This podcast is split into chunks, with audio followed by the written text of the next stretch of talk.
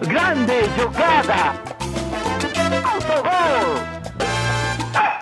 Olá, senhoras e senhores! Meu nome é Vitor Frescanelli, mas você pode me chamar de orelha. Esse aqui é o Autogol, o seu programa semanal sobre a cultura do futebol. Todo domingo, é, às vezes às 21 horas, às vezes às 20, às vezes às 22. A gente, é, o importante é que você está aqui com a gente. Muito obrigado pela sua audiência. Obrigado para você que está aí nos nossos agregadores de podcast escutando a gente. E vamos hoje fazer uma coisa que eu gosto demais, que é falar mal do São Paulo. Cara, como eu gosto de falar mal do São Paulo. Para me ajudar nessa missão tão prazerosa, eu tenho aqui os meus comentaristas Felipe Altarujo e Rafael Noia. Altarujo, primeiro você. Você também gosta de falar mal do São Paulo? Cara, não, eu não gosto, eu não gosto, né? Como uma pessoa que trabalhou no dia a dia do São Paulo durante um bom tempo, é, é não, não gosta de falar mal do clube, mas o clube não ajuda a gente a não falar mal, né? Então é, vai, acaba sendo necessário. É que eu sofri muito na minha adolescência com o São Paulo ganhando tudo e os torcedores enchendo o saco. E agora que o São Paulo dá motivo para falar mal, aí eu, eu gosto, eu sinto um prazer, assim, em falar mal. E você, Noia, você gosta de falar mal de São Paulo? São dois São Paulinos que estão aqui comigo, né? É, é claro, você vai perguntar pro São Paulino se gosta de falar mal de São Paulo. Claro, eu amo falar mal do meu time. É a coisa que eu mais adoro. Eu odeio quando o São Paulo ganha, eu odeio quando o São Paulo faz gol. Eu gosto mesmo quando ele perde, quando ele faz cagada, pra poder descer o sarrafo nele. É isso que eu amo no meu time. Claro, claro, Orelha. Muito bem. Olha, inclusive tem uma galera que fala que se política fosse igual a torcida de futebol, ia ser bem melhor, porque o, o apoiador, né, daquele político seria o mais exigente também, né? Bolsonaro fez cagada e a Bolsominion lá pichar o Palácio da Alvorada, né? Pra fora. Né? Jim Carrey, sei lá, qualquer coisa do tipo. Muito bem, não se esqueça aí pra você que tá assistindo a gente no YouTube, se inscreva aqui na Rede Contínua, a gente ainda tá na Rede Contínua, mas se prepare, vai também é, atrás das outras redes sociais aí do Autogol e siga a gente porque tem novidades vindo. Você viu aí que a gente já tem uma vinhetinha, se você tá assistindo, você viu que tem uma animaçãozinha aí, animaçãozinha entre muitas aspas, né? E se você está escutando a gente no seu agregador de podcast favorito, não se esqueça de assinar, seguir, sei lá o que está escrito nesse botão em destaque aí para você ficar por dentro de todos os episódios do Autogol. É, Altarujo, eu vi que você deu uma respirada aí no. Você ia falar alguma coisa? Ah, você falou que tem uma animaçãozinha, eu estou com zero animação hoje, vamos lá. e aí, por onde a gente começa essa semana épica do São Paulo, né? Nós tivemos aí, para um resumão, nós tivemos. É empresários e jogadores falando mal do Crespo, o Crespo sendo mandado embora e uma hora e pouquinho depois o São Paulo já tinha acertado com o Rogério Ceni, que faz a sua volta ao time do Morumbi depois de uma passagem é, que foi. É, não deu tudo, nada certo para ele ali na primeira passagem dele, né? Como técnico do São Paulo. Aí depois ele foi pro Flamengo, agora tá voltando pro São ele, ele foi pro Fortaleza e depois de uma passagem ali no Flamengo em que a galera cornetou muito ele também, ele volta pro São Paulo. A galera não tava muito feliz, parece que ninguém tá feliz, a diretoria não fala a língua do time, o time não fala a língua do treinador, o treinador não fala a língua da torcida. É uma bagunça. E aí, vocês dois são São Paulinos. Começa por você, Noia. E aí, qual que é a qual que é o seu parâmetro? Como que você vê essa semana São Paulina? É, acho que infelizmente essa semana que eu não posso falar nem que, é, que essa semana foi tipo um, uma exceção, porque esse tipo de amadorismo na, no modo de conduzir os negócios já, tá, já meio que virou a regra no São Paulo, né? Tipo, você não pode falar que algo que tem acontecido praticamente todo ano, desde 2009, é uma exceção. Então, tipo, é, é complicado falar concordo, isso. Concordo, concordo. É, Inclusive, tudo que aconteceu essa semana não é, é, é, um sinal, né, do que tem por vir aí, de como essa diretoria vai conduzir o clube, né? Sim, é. Assim, é, o, o clube, desde que o clube foi tricampeão brasileiro, é, ele tem sido mal conduzido. E aparentemente, e tudo indica que essa diretoria não vai ser a primeira que vai mudar essa situação. A situação vai continuar, até porque se você, se a gente for ver bem assim. É, tecnicamente, é, a gente tem, tem tido mudanças de diretoria, mas é aquela mudança sem mudar. Porque muda a diretoria, mas é, a, a galera que entra é a mesma galera que está nos bastidores do clube desde quando começou todo o problema ali depois do tricampeonato. Então, tipo, assim, é, é, a, o São Paulo, o São Paulo hoje é, funciona mais ou menos na é, naquele, naquele esquema de qual que é a, defi a definição da loucura, né? De fazer a mesma coisa repetidas vezes, esperando que algo diferente, que algo que tenha um resultado diferente, né? Pode crer, pode crer. E você, Altarujo, essa semana aí de São Paulo mexeu com os seus sentimentos, mexeu com os seus nervos, como é que foi? Como você vê isso? Ah, cara, não, né? É, é assim, é, é, triste você ver um clube importante como é o São Paulo é, passando por esse tipo de coisa, né? É, como, como foi triste com o Cruzeiro, como é triste com, com o Vasco, com o Botafogo, clubes importantes na história do futebol brasileiro. E a gente começa a ver o, o grupo em que o São Paulo está entrando. Tô nem dizendo que vai ser rebaixado ou não vai, depois a gente vai falar um pouquinho mais sobre isso. Né? Eu acho que não é nem esse a discussão principal. Né? Para fazer uma, uma, cronologia de todo esse amadorismo que o Noia é, falou sobre o São Paulo. Tudo começou na quarta. A gente já sabe que São Paulo tem problemas faz tempo, né? Assim, essa semana que não dá para chamar de atípica, deixar de um pouco mais intensa, porque é só aconteceu o que sempre acontece no São Paulo, só que um pouco mais intensamente. Né? Essa semana começou é, é, na quarta-feira, na hora do almoço, mais ou menos. O Murici Ramalho cede uma entrevista exclusiva à Jovem Pan. Ele fala, é, é, é aparece meio que para contrariar, para negar os rumores de que haveria problemas no elenco de São Paulo, que haveria insatisfação. Né, basicamente falando, o, o, clima no São Paulo é o melhor possível, de confiança, não sei o que, não sei o que.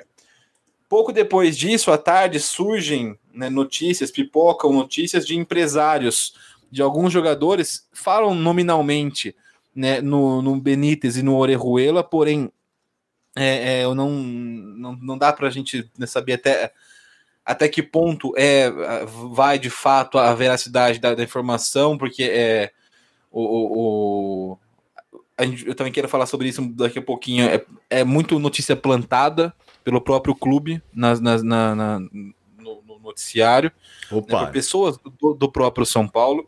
Então, é, talvez tenha sido desses jogadores mesmo. Não tô nem dizendo que não foram, mas assim, eu prefiro ter um pouco mais de calma antes de a gente falar, não é, o, o, os culpados foram né, os empresários do Benítez e do Orejuela. É, as reclamações seriam de que o, o estaria subutilizando os dois jogadores, né, de, que ele, de que ele não estaria dando oportunidades para eles e que, e que por isso né, estariam insatisfeitos no São Paulo e tudo mais. É, aí pouco tempo depois, a demissão do Crespo. Né, é, é, a, a, vem meio que de repente o anúncio de demissão do Hernan Crespo, porque o São Paulo não tinha né, jogado, o São Paulo ia, ia jogar no dia seguinte ainda, né, a demissão do Crespo. Algumas, uma hora e meia, duas horas depois, o anúncio de Rogério Ceni e ainda naquela noite no Morumbi, né, a mudança de treino, que seria na Barra Funda para o Morumbi, já com o Rogério Ceni treinando o time.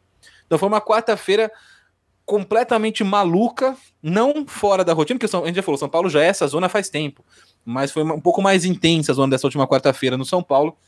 E, e, e, essa é mais ou menos a linha do tempo. Aí na quinta-feira jogou contra o Ceará. Né, e amanhã tem nada menos que um clássico contra o Corinthians pelo Campeonato Brasileiro. O Altarujo, o... nessa, nessa sequência de fatos que aconteceu até o primeiro treino com o Rogério Ceni, você não achou que o Rogério Ceni meio que aceitou qualquer coisa? Ele tava com, com claramente negociando com, antes do Crespo ser é, demitido, e aí já treinar o time de noite depois de ser anunciado para ah, comandar. Ah, Cara, o, o, o Rogério Ceni também está conduzindo direito a, a carreira de treinador dele?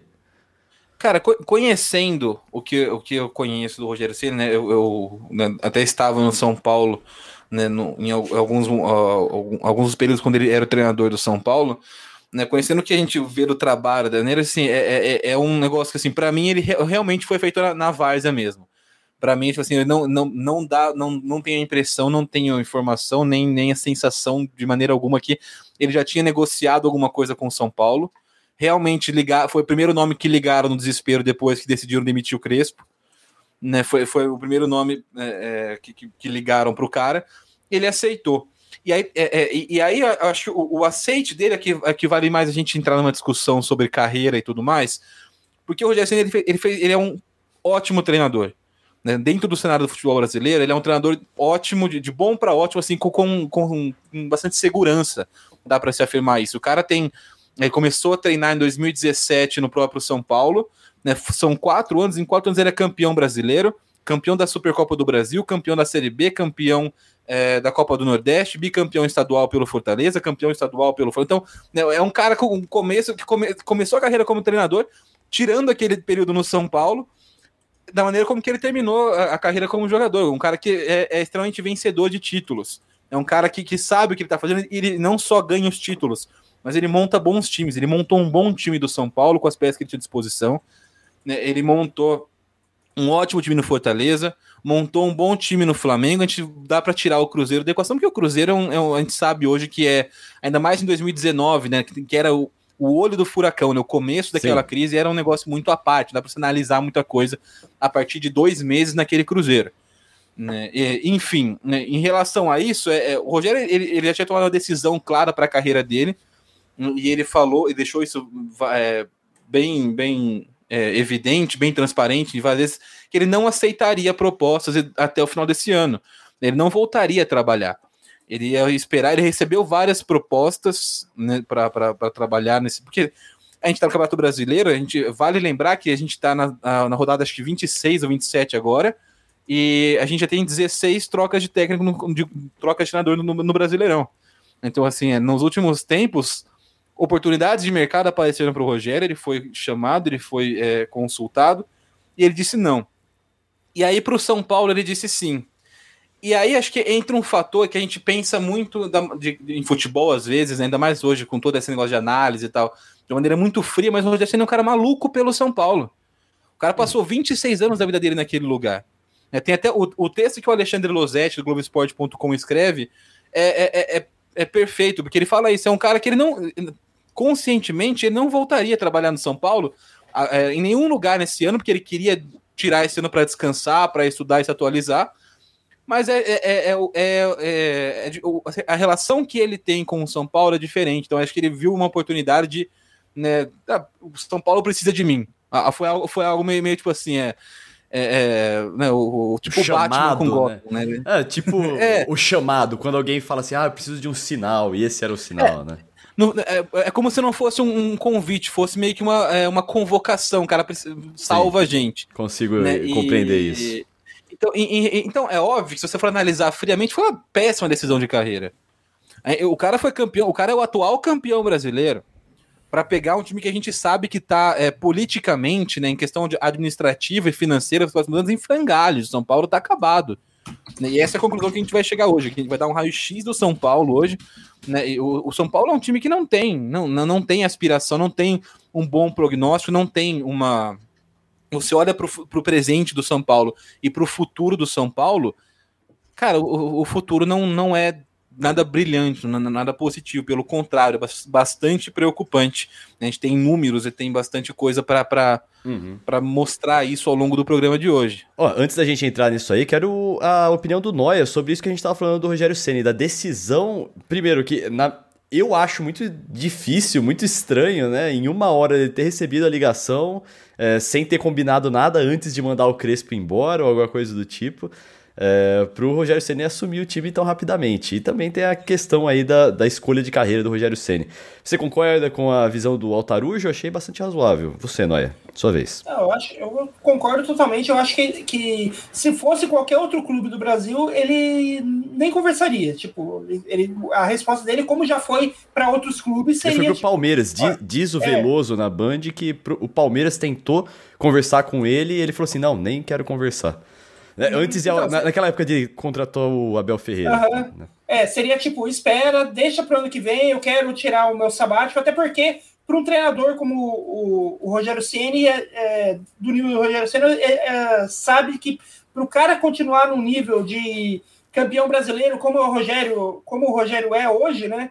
É, não adianta só você ficar pulando de um clube para o outro. Você precisa se preparar, você precisa estudar, você precisa fazer cursos, né? E, e é difícil fazer isso com o calendário brasileiro, do futebol brasileiro, que você tem é, jogo quarta domingo, quarta domingo e, e quase nenhum tempo para qualquer outra coisa, né? Porque você tem que estar tá o tempo todo concentrado no próximo jogo. Então, eu consigo entender por que, que ele quis tirar um, um, sabático esse ano e também consigo entender por que ele aceitou São Paulo, porque no, no caso do São Paulo, São Paulo é mais do que um clube para ele, né? São Paulo é praticamente a, a, segunda família dele, se não a primeira família da, do cara, né? Eu tenho, eu tenho, eu tenho certeza que, que o Rogério Ceni passou mais tempo hábil da vida dele dentro do clube São Paulo do que, do que realmente com a família de sangue dele.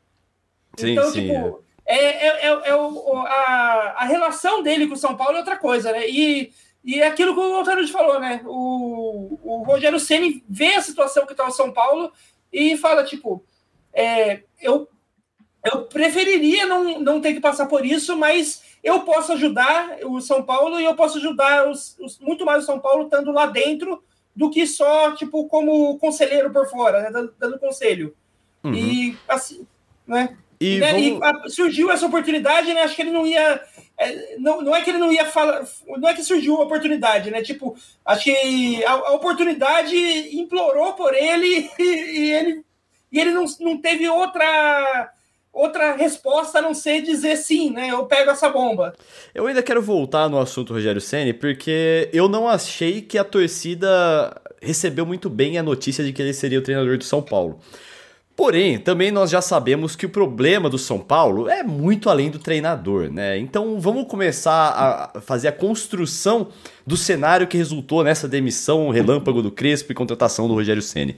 É, Altarujo, vamos lá. Começo. Por onde a gente começa essa história? A gente começa lá em 2009? A gente começa no começo desse ano que trocou a diretoria? A gente começa com o Leco? Onde que vai Cara, esse, dossiê? Dá, dá esse, esse bastante tempo, né? Mas acho que para a gente não, não perder um programa inteiro né, só com linha do tempo, dá para a gente reduzir a, a, a, algo um pouco mais curto, né, né, né talvez voltar um ano atrás. Uhum, um ano atrás, em, em, né, nessa, em outubro, o São Paulo era o líder do Campeonato Brasileiro com sobras, né? O São Paulo é, é, é, era treinado pelo Fernando Diniz, jogava o melhor futebol do Brasil, nenhum clube do Brasil jogou na temporada 2020 o futebol melhor do que aliás, o São Paulo. O, aliás, o líder do Campeonato Brasileiro com sobras, meio que em todos os sentidos, né? Porque não só com sobras, que ele estava muito à frente dos outros, como ele era o líder com sobras, porque tinha muito jogador, muito jogador do elenco que era meio que sobra jogador que não deu certo em outros lugares e foi parar em São Paulo. É então, você, você, quando você. A gente já falou isso nos, nos primeiros episódios aqui, né? Embora muitos tentem diminuir o, o, o tamanho da importância do trabalho do Diniz é um elenco que ele montou quase que do zero. Ele subiu os jogadores da base, ele eh, deu uma cara para aquele time, ele trouxe o Luciano, que foi o grande líder técnico do, do, do São Paulo naquele, naquele momento, junto com o Daniel Alves. Né? Então foi é, é, todo um. O São Paulo jogava o melhor futebol do Brasil, era o líder do Brasileirão com sobra e um elenco muito, mas muito menos badalado do que. É, sei lá, dava para falar pelo menos no papel, assim, em relação a, a valor e, e a expectativa, qualidade individual, dá para você estar pelo menos seis, sete times melhores do que o São Paulo, o São Paulo jogando o melhor time do futebol do Brasil e sendo líder absoluto do Campeonato Brasileiro. E aí vem as eleições no São Paulo. É, é, eu não quero nem entrar muito nesse mérito, porque é, já falamos disso várias vezes. O Fernando Diniz é um cara que, por diversas razões, ele, ele tem bastante rejeição né, é, ele sofre uma perseguição da imprensa, da opinião pública. É, tem um episódio, tá... para você que quer se aprofundar nisso, tem um episódio que chama Estamos Sendo Justos. Eu acho que é o primeiro ou o segundo episódio do Autogol. Se você tiver no podcast, na, é, no seu agregador de podcast preferido aí, você arrasta aí até chegar lá embaixo, você vai ver toda a explicação sobre isso. É, o, o Fernando Diniz é um cara que ele, ele né, você gostando ou não do estilo de jogo dele, é, é, acho que é uma coisa que não dá para negar é, é, que ele sofre uma perseguição por, por ter uma ideia clara de jogo, por ser uma ideia de jogo sempre ofensivo, sempre com personalidade, né? E a gente se acostumou com o futebol mais covarde no Brasil dos anos 90 para cá. Né? Nossos, nossos técnicos, a gente exalta de lá para cá, são é, caras como Felipão, como Mano, os caras que é, não, não fazem questão de atacar, de agredir adversário. Ele é um, um cara que, pelo contrário, ele tem essa filosofia de ataque o tempo inteiro, né? E isso cria algumas situações de vulnerabilidade, especialmente porque ele nunca teve um time, né? O, Diniz nunca comandou um time que fosse é, um dos melhores times de fato do país no papel, né? Que ele pegou o time prontinho, redondinho, né? Ele sempre ele treinou o Aldax, treinou o Guarani, treinou o Atlético Paranaense, o Fluminense, o São Paulo, agora o Santos, o Vasco. Né, não, não teve um, nunca, nunca pegou um Flamengo, um Palmeiras, um, um, não, não teve a chance, por exemplo, que o Abel Braga teve com esse Flamengo antes do, do Jorge Jesus em 2019. Então, é, enfim, sendo justas ou não, sendo justo ou não, há uma perseguição com o Fernando Diniz, né? E, e, antes do São Paulo começar a jogar bem, o São Paulo estava mal. São Paulo era um time é, sem, sem, sem identidade, era um time é, que tinha perdido seu principal jogador, que era o Anthony, recentemente.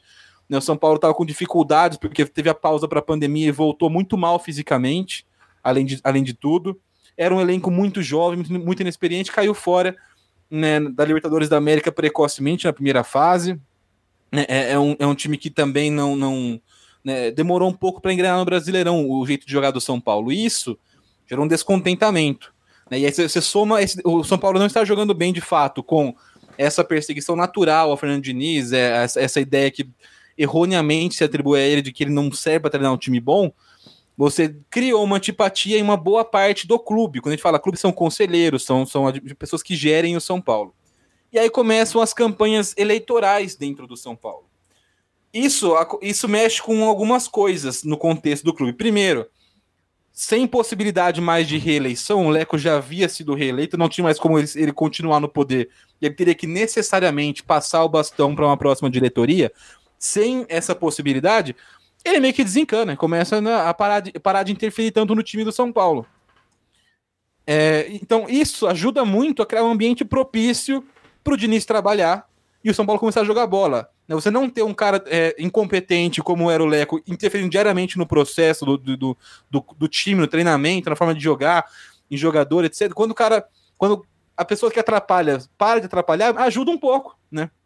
E tem uma melhora no, no ambiente, no, nas condições de trabalho. Então, isso foi um ponto que ajudou muito o Diniz a conseguir encaixar o time quando ele encaixou o time no São Paulo.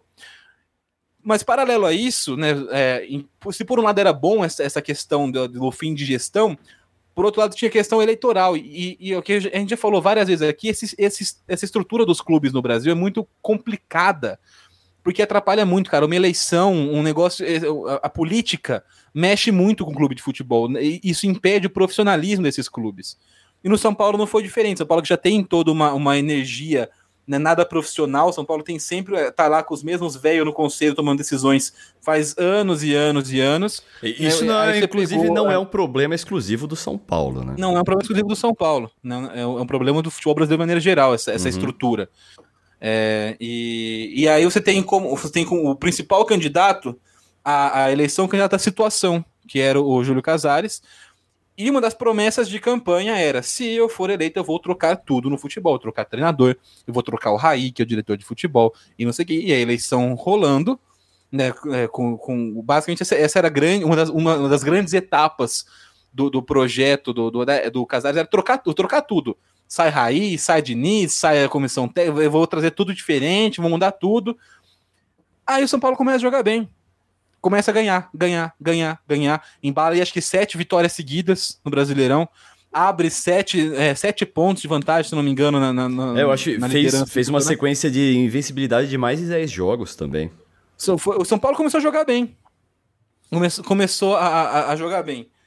É, veio, chegou no final de dezembro ainda jogando bem. Né, é, perdeu para o Grêmio o jogo na semifinal da Copa do Brasil. Já no final, isso já era na, na, na segunda quinzena de dezembro, quase virando o ano. Já tinha acabado a eleição, o Casar já tinha, já tinha sido, sido declarado vencedor, ele assumiria em 1 de janeiro. E aí você tem o, o São Paulo é, passando por todo esse, esse processo né, o, eleitoral de troca de diretoria e em campo o time jogando bem. Aí perde o jogo de ida da semifinal da Copa do Brasil para o Grêmio. 1 a 0 o São Paulo jogando melhor do que o Grêmio no, em Porto Alegre, mas é, tomando um, um, um, golzinho no segundo tempo, 1x0 placar normal. O Grêmio até então né, era um time candidato a título de Copa do Brasil também, tá, para brigar por, por Copa, etc, etc. E aí perde jogo de, de, de, de, em Porto Alegre, volta a jogar no Brasileirão. Todo mundo, será que São Paulo vai sentir? Porque não sei o quê. São Paulo ganha do Fluminense no Rio de Janeiro, segue tranquilo no Brasileirão. Né, o, o, o penúltimo jogo em 2000 e 2020, né, no ano de 2020, na nova temporada, foi, foi essa vitória contra o Fluminense fora de casa. E aí tem o jogo de volta no Morumbi, o 0 a 0 contra o Grêmio, São Paulo eliminado. Só que ali você viu um São Paulo muito nervoso em campo, não só e, e aí não, né, não era só pelo resultado provavelmente, porque você tinha os jogadores, a comissão técnica, todo mundo sabia que era uma tinha muito mais em jogo do que só a Copa do Brasil. Que beleza, caiu fora da Copa do Brasil, caiu, acontece, né? Dane-se, a do Brasileirão segue. O problema é, é que aí criou-se uma pequena instabilidade e aí o ano vira. Com a, com a mudança de 2020 para 2021, entra uma nova gestão no São Paulo aquela gestão que prometeu que trocaria todo mundo, que, que, que, que prometeu que, que, que, que né, dizia nos bastidores que trocaria as pessoas né, do futebol, só que não podia trocar agora porque o time era líder brasileirão, tava ganhando tudo.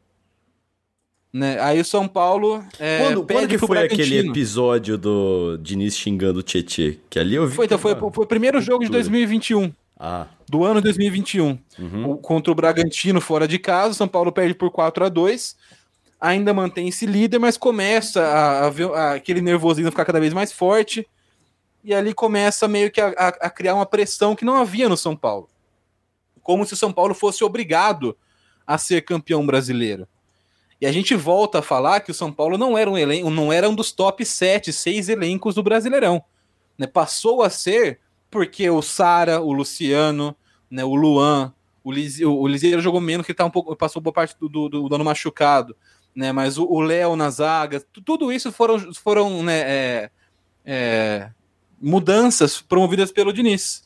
Então você e, e, e, era um elenco que não tinha, não, quando começou o brasileiro não tinha essas peças, não tinha esses caras jogando com frequência.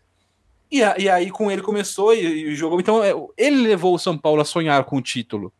Você pode gostar ou não gostar do, do trabalho do Fernando Diniz. Eu, eu, por exemplo, não gosto do trabalho do, do Renato, do, do, do, maneira de jogo né, do, do, personagem Renato Gaúcho, mas não dá, não dá para negar que ele tem bons trabalhos. A gente já falou isso aqui algumas vezes. Ele, ele, ele, sabe fazer boas coisas, ele tem, ele tem boas virtudes. Então, você, mesmo, mesmo sendo um crítico do, do Diniz, não gostando de um jogo ofensivo, não gostando de toque de bola, é maluquice você negar que o, ele colocou o São Paulo na briga, na briga pelo título.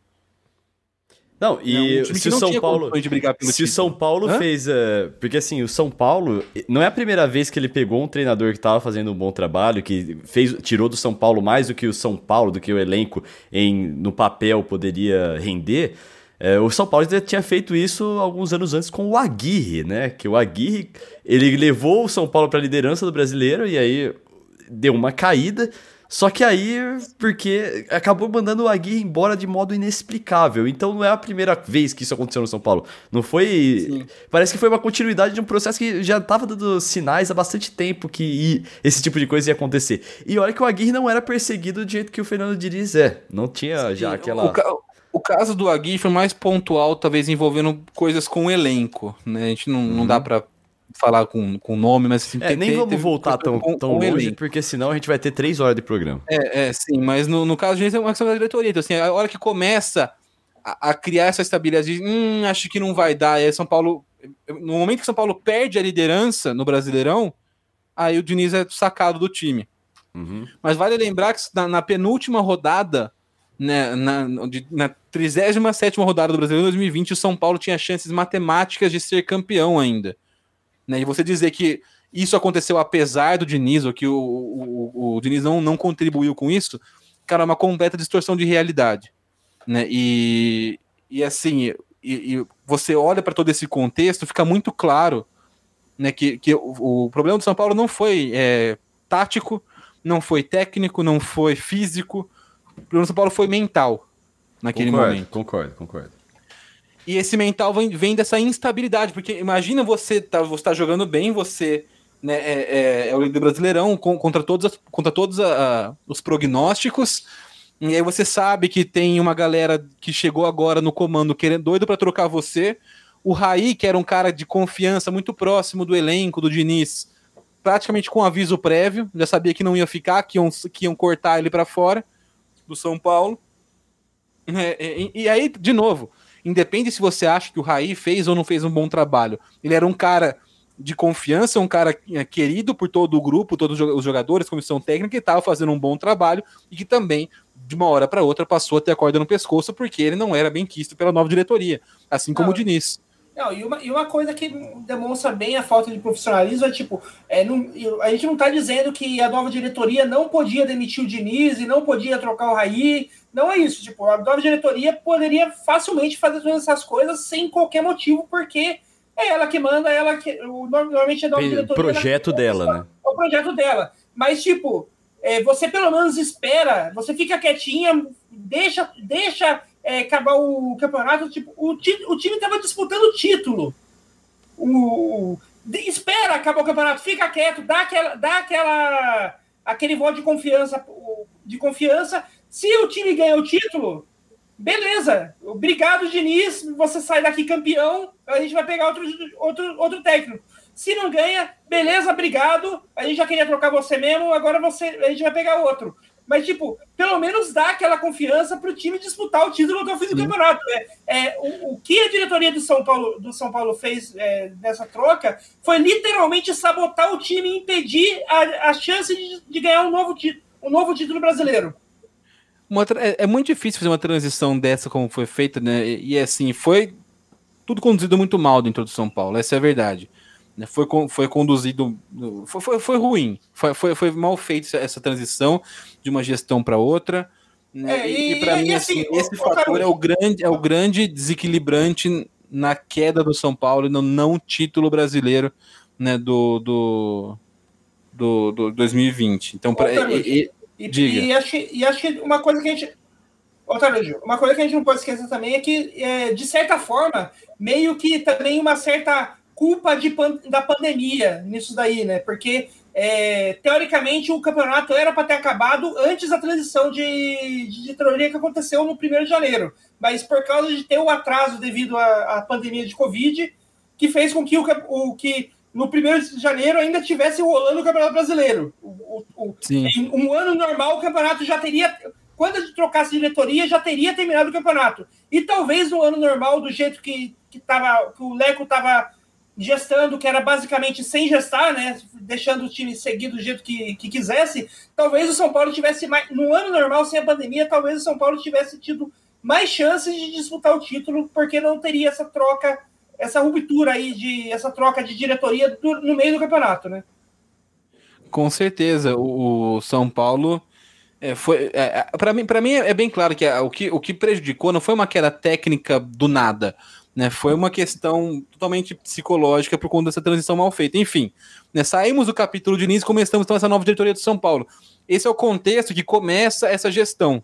Né? Então o São Paulo queria trocar tudo e trocou tudo né, trocou, é, trouxe, fez, fez um processo interessante de contratação de novo, de novo treinador, né, fez entrevistas com vários para entender questão de jogo, questão de ideias, filosofia, dentro e fora de campo. E para conduzir esse processo trouxeram o Murici Ramalho, né, que é um cara. É, é, um cara é, já, também já é um desses aí que a gente, já, assim como o Rogério, quando o São Paulo precisa, chama o Murici, é, né? É, sim, sim, Aquela sim, pedra tem isso também, mas acho que mas assim, um cara que, tá, que tem respaldo no São Paulo, né?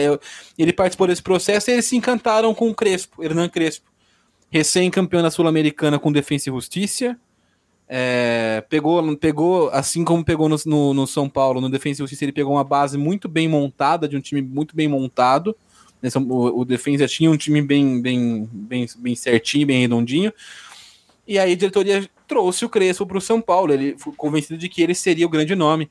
E, e, esse trabalho foi bem feito, foi conduzido de maneira séria, profissional, com o tempo. São Paulo não se apressou para fechar um treinador. Né? Então, é, apesar da, da, da pataquada, da atrapalhada que custou apenas um título brasileiro ao São Paulo nessa transição de diretoria, a gente começa ainda 2021 com alguma espécie de voto de confiança, porque esse processo conduzido meio profissionalmente. Isso não é comum dentro do São Paulo. Né, e, e, aí você vê o processo sendo feito. Oh, legal, os caras estão entrevistando, estão estudando, né, estão pensando assim: ah, quero que São Paulo jogue assim, então quero alguém, alguém assim assado.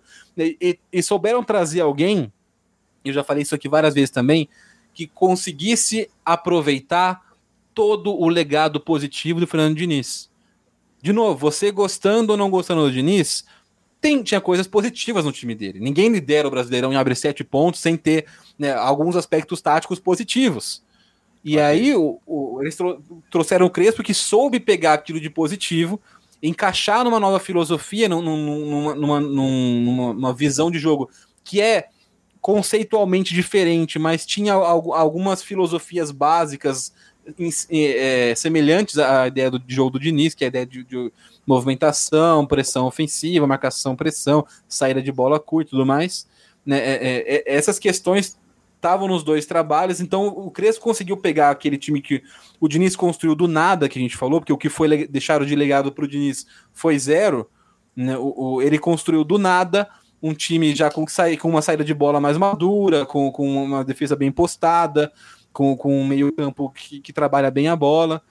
O Crespo teve, teve essa base, ele soube usar essa, essa base que, que tinha, e o elenco teve uns reforços importantes. O São Paulo foi bem reforçado esse ano.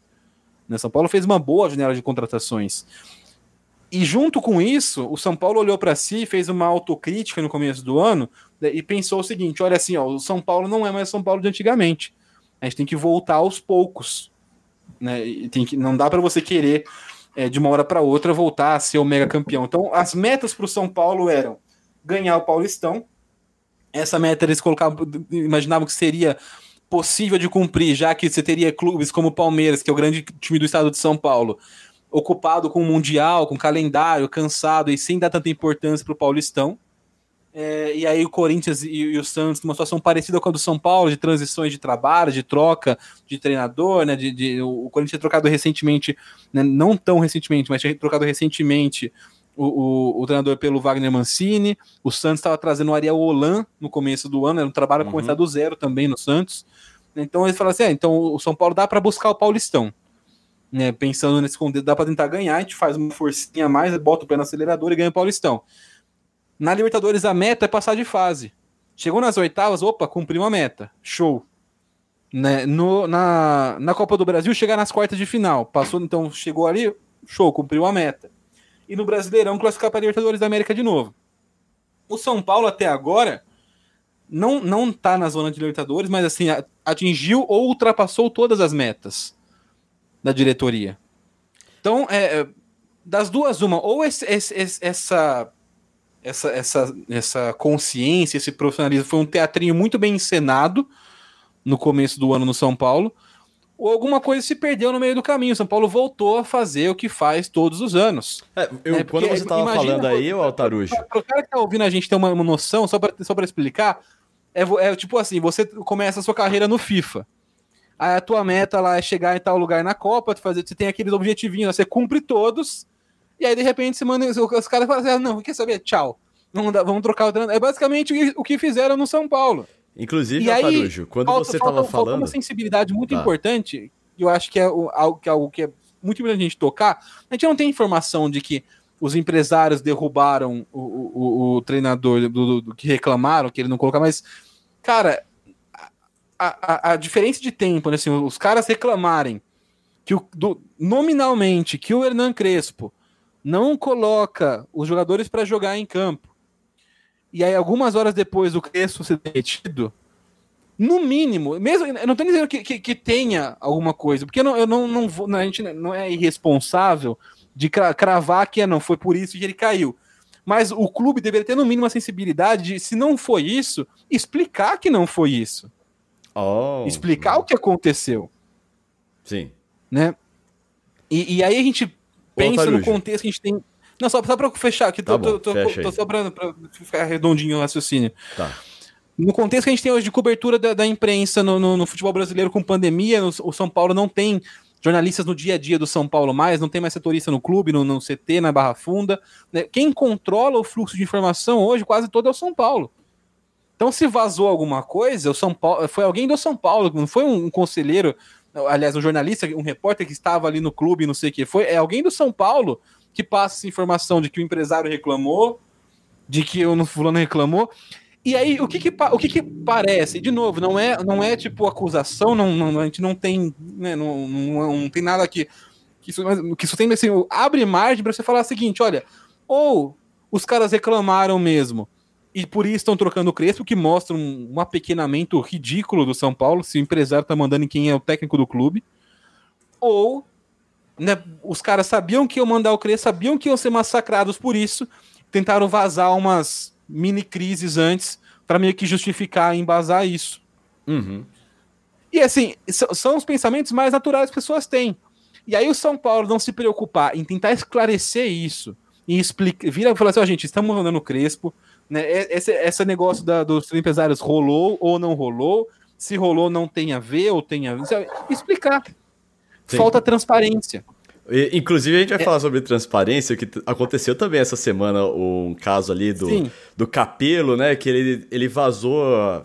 Ele vazou, vamos, entre muitas aspas. Ele pegou todos os detalhes do contrato da, do São Paulo com o SportsBet.io E aí o São Paulo começou, não, nós vamos na polícia para saber quem que vazou esse coisa para ele. Aí o Capelo foi lá, ó, tá no site aqui para todo mundo ver, cara, tá, tá público. Mas antes disso, eu queria é, chamar a atenção. O próprio São Paulo, num erro, colocou o contrato, é. mas diga lá, vamos lá. Ah, eu, porque você falou que na hora de é, contratar o Crespo, eles fizeram todo um processo, fizeram entrevistas tal, foram atrás de um projeto que é uma coisa completamente oposta a como foi a contratação do Rogério Ceni, né? Foi no susto. Tudo bem que o São Paulo já conhece o Rogério Ceni, mas que não foi é, do jeito que eles fizeram. Então, com certeza alguma coisa se perdeu aí no tempo, alguma coisa se quebrou. Para você, Noé, o que que causou isso? Boa pergunta. Se eu soubesse o que causou isso, eu, tava, eu tava escrevendo aí, tipo, dando furo de reportagem, exclusividade, porque é aquela coisa, tipo, ninguém sabe exatamente o que causou isso. A gente pode é, devagar aqui, tentar fazer um exercício de adivinhação, mas saber assim cravar, olha, o que causou isso foi tal coisa. Eu acho que ninguém ninguém sabe ainda. Mas assim, é, é claro que os resultados, principalmente os resultados aí no último mês, nos últimos dois meses, não ajudaram, né? O, o, São Paulo vinha de um, de um belo período aí de. Ó, também teve que caiu da né? Libertadores né? com 3 a 0 pro Palmeiras. Isso, é, isso é pesado, Sim. né, cara? Sim, caiu para Libertadores contra, contra um adversário e não só caiu contra um adversário de clássico, né? Mas caiu jogando mal, né? Tipo, uhum. é, se, você, se você comparar aquele jogo do aquele São Paulo que enfrentou o Palmeiras na final do Paulistão com o São Paulo que enfrentou o Palmeiras nas, nas finais da Libertadores, se não me engano, quarta de final da, da Libertadores, né? Que foi que. É, foi, foi a quarta de final da Libertadores e também teve então, a final do Paulistão, né? Que foi São Então, se você, se você comparar o São Paulo da final do Paulistão com o São Paulo da quarta de final da Libertadores, parece dois times diferentes. O, é, o modo que jogava, a intensidade com que jogava, a, a forma com que chegava na frente. O São Paulo do, do da final do Paulistão. É, ele deu trabalho para o Palmeiras. Ele chegou, ele chegou, várias vezes criou jogadas, ele chegava na frente, ele finalizava, ele deu um trabalho, um certo trabalho para o Palmeiras. O São Paulo da quarta de final do, do, da Libertadores é o São Paulo que a gente viu aí nas últimas, no último mês, nos últimos dois meses, que era um São Paulo totalmente dependente do Rigoni. Se o Rigoni não criasse o, o, uma chance de gol, o time não, não, não, não chegava. Né? O, time, o time perdeu aquele, aquele toque de bola envolvente que tinha, que tinha no, no Paulistão, aquela coisa de armar a jogada em conjunto. Ou não é, não é físico o problema? Também? Não, não tem alguma coisa pegando ali no físico dos jogadores? Eu vejo o São Paulo. Tem alguma coisa errada na preparação física do São Paulo. É muita contusão, o time morre no segundo tempo. Ah, pode, ter, pode ter alguma coisa física, mas assim, eu, eu, não, eu não coloco é, o, totalmente no físico motivo de o time parar de tocar bola em uma jogada. Ah, sim. Para você, Altarujo. então, o, o São Paulo não, não, vinha jogando bem mesmo, né? O São Paulo é. E, e mais do que não vir jogando bem, não, não conseguir resultado, boa parte do, do, do, da queda de desempenho do São Paulo era uma queda de desempenho do Crespo. Contra o Palmeiras, eu já falei isso, não sei se nesse programa, mas em outros, o, o quem mais errou no, no, do São Paulo foi o Hernan Crespo. Ele montou o time mal, ele mexeu o time mal, ele insistiu na, na ideia equivocada de, de, de, como tentar enfrentar o Palmeiras no jogo de volta, não deu certo. Né? E, e, e depois, ele fez depois de não ter conseguido dar certo no jogo de ida no Morumbi. Né? Então, o, o para mim, o, o, cara que, né, é, se você for eu não gosto assim, dessa maneira de procurar culpado. Se você, o quem mais errou e para mim foi determinante no resultado, na, na eliminação e no de jeito como foi o jogo contra o Palmeiras na Libertadores, foi o Crespo. Ele não tava, não teve, não, não teve um confronto feliz. Aí pesou. Ele né? errou tudo que ele tentou fazer. Pesou muito para queda Oi? dele isso aí. Pesou muito para queda dele, isso aí. Foi aí que, que, foi nesse que jogo pensou. que foi uh, que eu vi as primeiras uh, críticas mais contundentes ao Crespo. Antes a galera tava assim, não. É, a, a, torcida ainda abraçou bastante o Crespo no, no São Paulo. Eu acho que o Crespo, ele, por ter tirado o São Paulo da fila, ele teve um respaldo muito grande ainda, porque outros treinadores que o São Paulo jogando tão mal, né, não, não teriam sobrevivido tanto tempo. Então é o que a gente, é o que eu falei no Twitter uma vez né, um pouco antes do Crespo cair, umas duas semanas atrás. É, imagina se o treinador do São Paulo com o elenco que tem hoje, que é muito melhor que o do ano passado, né? Jogando mal há três, quatro meses pelo menos, desde a final do Paulistão não joga bem, né? É, é, é o, se é o Diniz, por exemplo, o técnico, se é o Roger Machado, não aguenta. É, então o Crespo, é, é, mesmo com a derrota do Palmeiras, ele errando bastante, todo mundo falou assim, pô, beleza, errou, mas tá com crédito, né? Segue aí. E, e assim, eu, e aí eu acho também é, algo que é, é legal que eu deixei bem claro que eu, eu acho que o São Paulo vinha jogando muito mal, o, tava, o Crespo estava mal. Não é só o time, o Crespo estava mal. Né? O time estava jogando mal, estava mal, o Crespo estava mal com, no, na, nas suas decisões de escalação. Né? Dá para você identificar vários erros táticos e, para mim, alguns erros de filosofia que também acabam intensificando esses erros táticos. Mas o, o, não acho que tinha que trocar o treinador. Não, em nenhum, quase nenhum cenário, tipo, tem que ser um negócio muito bizarro para justificar uma troca num meio de temporada, num momento tão crítico de temporada, com o São Paulo correndo um risco de rebaixamento, que é o que corre hoje. Né? É, é, então eu acho, eu acho errado, né? Eu sou contra, eu acho que o trabalho é tudo. E o Crespo já mostrou dentro do próprio São Paulo ser capaz de conduzir um bom trabalho. Né, caber, é muito mais, é que é muito mais fácil você pegar e trocar de treinador em vez de identificar o que, que passou a dar errado. Como que esse São Paulo que jogava bem com o Diniz foi reforçado, jogou bem com o Crespo, foi, foi campeão com o Crespo, foi mais reforçado ainda e de repente de, desaba. Óbvio, tem um monte de lesão, tem questão física, mas o, a, o, o, nível, o, o, né, o, sei lá, o gap, né, a diferença da, da do São Paulo do, do até o Paulistão, até o final do Paulistão e, e o depois é muito grande. Então, algo acontece no Não, São Paulo. Me parece no São Paulo, é uma coisa que eu sempre falo, parece que tem alguma coisa nos corredores do São Paulo, e aí eu tô falando não só do, do time, mas é, o clube em si tá impregnado com alguma coisa que tá dando errado ali. Tem algum veneninho, e aí a gente começa a ver o, o, por onde vaza esses veneninhos. O clube é tipo... é amador, Orelha. O clube é amador. O clube não tem profissionais, é, profissionais de futebol para gerir o clube. É, é simples assim né? O, o, o, diretor de futebol de São Paulo não é um cara de futebol, não é um cara de pô... futebol, cara não é um cara. A diretoria Tem... que, que, falava em, em, em, inovação, em renovação, em tecnicidade, fala, em colocar pessoas que entendam, colocou gente que não entende da área. Sim. Colocou com, com gente que está no clube há anos para fazer cargos de decisões administrativas de futebol. E onde que isso explode? Tem uma coisa que a gente não falou aqui ainda, mas a situação financeira do São Paulo também é preocupante. Sim, é, a gente já dá para começar a antecipar, então, já que eu já falei bastante, vou falar mais uma vez e aí eu paro de falar por um tempo. Mas o, o, qual que é a minha Não, conclusão? Sobre, eu, eu, te interrompo é se tiver demais. Sobre o São Paulo. Uhum. Quando eu, eu comecei falando que o futuro é preocupante. Você pega hoje o elenco do São Paulo, você tem alguns jogadores importantes ali, que jogam, são bons jogadores. O Gabriel Sara, o Rodrigo Nestor, o Luan, o Lisieiro, o Marquinhos, né? O, o, você tem o Diego Costa, o jovem zagueiro também. Mas quando você para para analisar de fato a língua do São Paulo, os bons jogadores, né, a boa parte deles são os mais novos. Sim.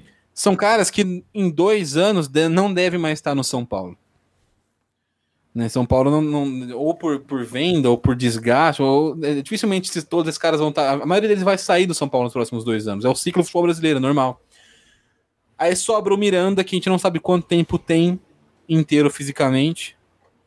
Aí você tem o. Sobram. Do, dos jogadores bons, basicamente só o Rigoni. O Reinaldo tá com 31 para 32 anos, se não me engano, se não mais. É um cara que também em breve começa a entrar no seu declínio físico mais acentuado. Né, você tem o, o Arboleda chegando na fase dos 30 agora. Né, então você tem. Nossa, o Arboleda tá faz o, tempo no São Paulo, né? Caramba, foi quanto tempo? O Arboleda tá? chegou em 2017. 2017. Oi, faz tempo o, o, o Arboleda chegou no São Paulo. Né? E, e é, é, um ótimo zagueiro para o São Paulo. Uhum. Né? É um ótimo zagueiro de futebol brasileiro. É um cara de um nível muito bom. Ele tem, tem problema de extra-campo. Aí tem que entrar nisso em, em outro, outra parte. Mas enfim, quando você pegar esse contexto do elenco do São Paulo, são ou, ou os caras muito jovens ou caras muito velhos, que é, é quase que o, o raio-x de quase todos os times do Brasil, porque a gente né, contrata jogador velho e os novos vão embora muito novos. Sim. É, e aí o que sobra ali, é aquela massa de compor elenco que a gente chama, não dá para botar muita fé que nesse, o, o Pablo, esses caras vão sustentar o São Paulo jogando bem por muito tempo. Né? Podem ser importantes para um elenco, mas não, não como pilares. Decisores, né? É difícil, é. É difícil. E você, aí você tem, é, paralelo a isso, a questão financeira do São Paulo, que é gravíssima. Não, não é que ah, tá, tá difícil, tá apertada. A situação financeira do São Paulo é gravíssima. É gravíssima e você não vê um esforço de contenção no São Paulo. São Paulo é gravíssimo desde, desde a última gestão. A gestão atual chegou né, com uma, uma promessa de, de ah, vamos equilibrar as contas. Eles conseguiram não quitar, eliminar as dívidas a curto prazo, emprestando, pagando essas dívidas de curto prazo e, e, e, né, e jogando mais para frente. Mas São Paulo te, trouxe jogadores caros, como o William, volante, que jogava no, no, no, México.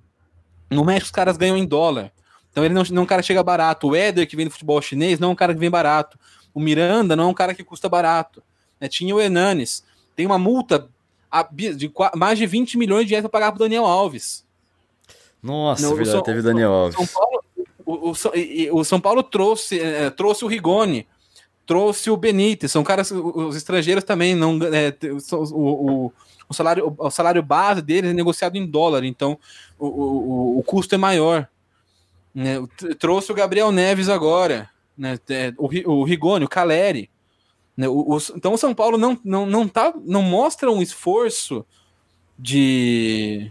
Ah, de, ah, não, pagar estamos, a multa do, do Crespo também, não tem? É, estamos. É, então, não, não mostra se for tipo, do Crespo, não é, não é uma multa tão alta, mas ela atrapalha, né? É, é um, uhum. um, um, milhãozinho a menos ali que, que, que, que atrapalha as suas contas. Sim. É, e, e, aí você vai, vai juntando tudo isso, né? E, e você não vê um esforço de. de pô, vamos, vamos segurar a barra aqui no, São, no clube. E aí você tem um clube que não tem, não tem. A gente não sabe como vai estar o time. E jogadores do São Paulo daqui dois anos, que é o que a gente falou. Boa parte são meninos devem sair, outros são velhos, devem aposentar ou parar ou ir para outros clubes. Né, outros, outra boa parte está emprestado, caso do Caleri, caso do Gabriel Neves, caso do Benítez. Sim. E aí, aí vai ficar quem? Vai, o, a gente não sabe como vai estar o time, a gente não sabe se vai ter dinheiro para se, se reforçar, tudo indica que não. Uhum. São Paulo não vai ter como, como repor, eh, como reconstruir esse elenco. Qual era a única coisa que o São Paulo poderia contar com, né, falar assim, não, vou fechar, vou, eu tenho uma, uma coisa garantida. Seria um trabalho. E já jogou o trabalho fora. Então é um time que não tem perspectiva, não tem trabalho, não tem dinheiro. O cenário é, é muito perigoso para o São Paulo. A gente está num momento do futebol brasileiro de real mudança. A gente tem alguns times largando na frente Flamengo, Palmeiras, Atlético Mineiro e outros começando a se juntar. Óbvio que ainda mais timidamente, mas ainda dá tempo você chegar e, e formar meio que um Big Six, um Big Seven do Brasil. Né? Esse, esse ano agora, né, o ano passado, esse ano, os próximos dois, três anos, vão definir mais ou menos qual vai ser a configuração do futebol brasileiro por muito tempo. Porque é, sempre foi muito cíclico o futebol brasileiro, mas ele, tinha uma, ele, tinha, ele era mais propício a ser cíclico porque era mata-mata e tal. A gente vai, vai chegar daqui a pouco a 20 anos de pontos corridos. Isso muda o panorama dos clubes. Isso muda o cenário de competitividade no futebol brasileiro. Então, eu acho a que a, a hora, o Altarujo, que, que faz com que o São Paulo não consiga colar nesse pelotão que está se destacando é realmente a hora que a gente olha no fator financeiro. Porque, por exemplo, uma, uma solução que eu teria para o São Paulo é fazer tipo o que o Palmeiras fez de 2014 para 2015, que foi uma reformulação completa do negócio. Porém, o, São, o Palmeiras tinha dinheiro, o São Paulo não tem. Ele não consegue se dar o luxo de fazer essa reformulação. E o que, que você acha, e mais do sobre... que isso, Orelha. Ah, vai lá, vai lá. O, o, São Paulo poderia ter dinheiro. A gente falou, o São Paulo tem vários jovens jogadores. Sim. Se você pensar isso como Mas é que faz muito mau negócio. Outro pagou não, demais não, no não, Pablo, pagou demais no não é que, Daniel. Não é, que, não é só questão, não é questão, o problema é isso. Não esqueça o, o Pablo. Pensando que, vamos pensar que, pensar que o Pablo foi a gestão passada. A gestão tá. atual já, já, gastou uma grana que não tinha, trazendo Caleri, trazendo não sei o que, trazendo Rigoni, Benítez. E, ó, são caras importantes? São caras importantes. Mas se você não pensar no longo prazo e tiver sempre que, é, que gast... tirar a janta para poder almoçar, né? E, e sempre, né? E, e, e, na base do freestyle, improvisando, não vai rolar, não vai dar certo. Em algum momento o bagulho vai estourar e não vai mais ter o que fazer. Não como é. aconteceu com o Cruzeiro, como aconteceu com o Vasco. É, então, eu ia falar, essa era a pergunta que eu ia fazer pro Noia. O que, que vai. Qual que é o prognóstico do Noia para o São Paulo a partir de É, agora. ali- é, aliás, eu acho que, que esse negócio das contratação, só, só entrando num, Vai lá. é, entrando nessa parte da contratação, acho que uma das coisas que mais me assusta no, no modo do São Paulo é como essas contratações não são pensadas. É, é é- é- na verdade, elas são meio pensadas, porque é, muitas das contratações são contratações boas, mas que não se pensou no. No, no da maneira errada. É, Até não, não se pe- acerta, acerta É. errando. Tipo, não, Uhum. não, se, não se pensou, não se pensou na, na, no que poderia acontecer no futuro e, e acabou trazendo o- outro jogador tão, tão caro quanto para suprir o problema de um.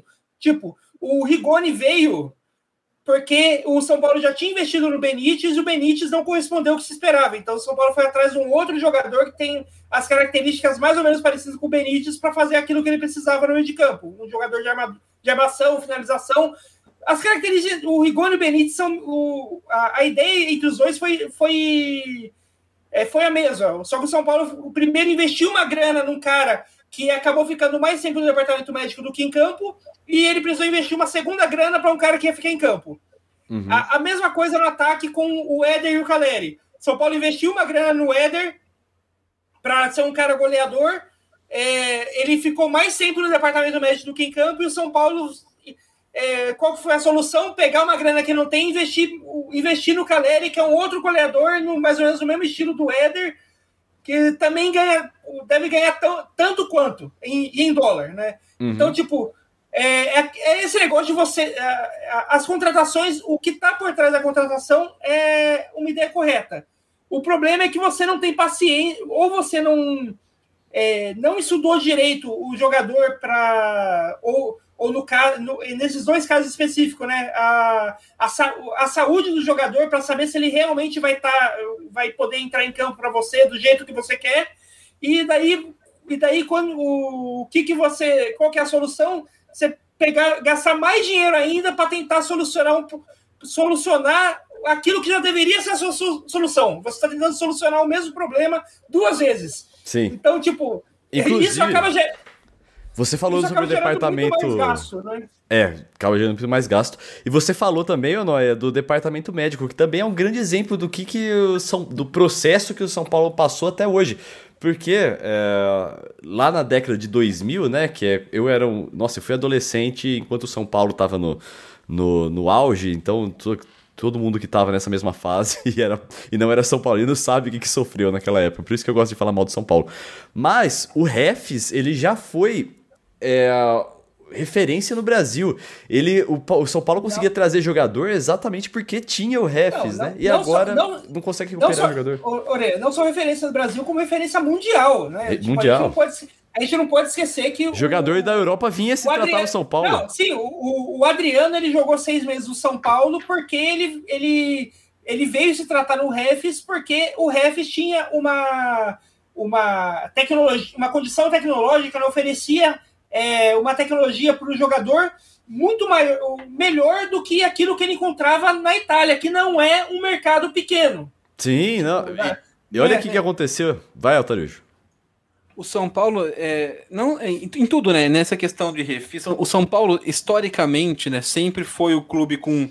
ma- É o clube mais jovem dos, dos, dos grandes né, do, do Brasil, então o final depois ele tinha essa mentalidade de juventude, né, de inovação. Os presidentes não, não é do São Paulo nunca eram presidentes muito velhos, né, não, não, é, não, eram, não eram os caras.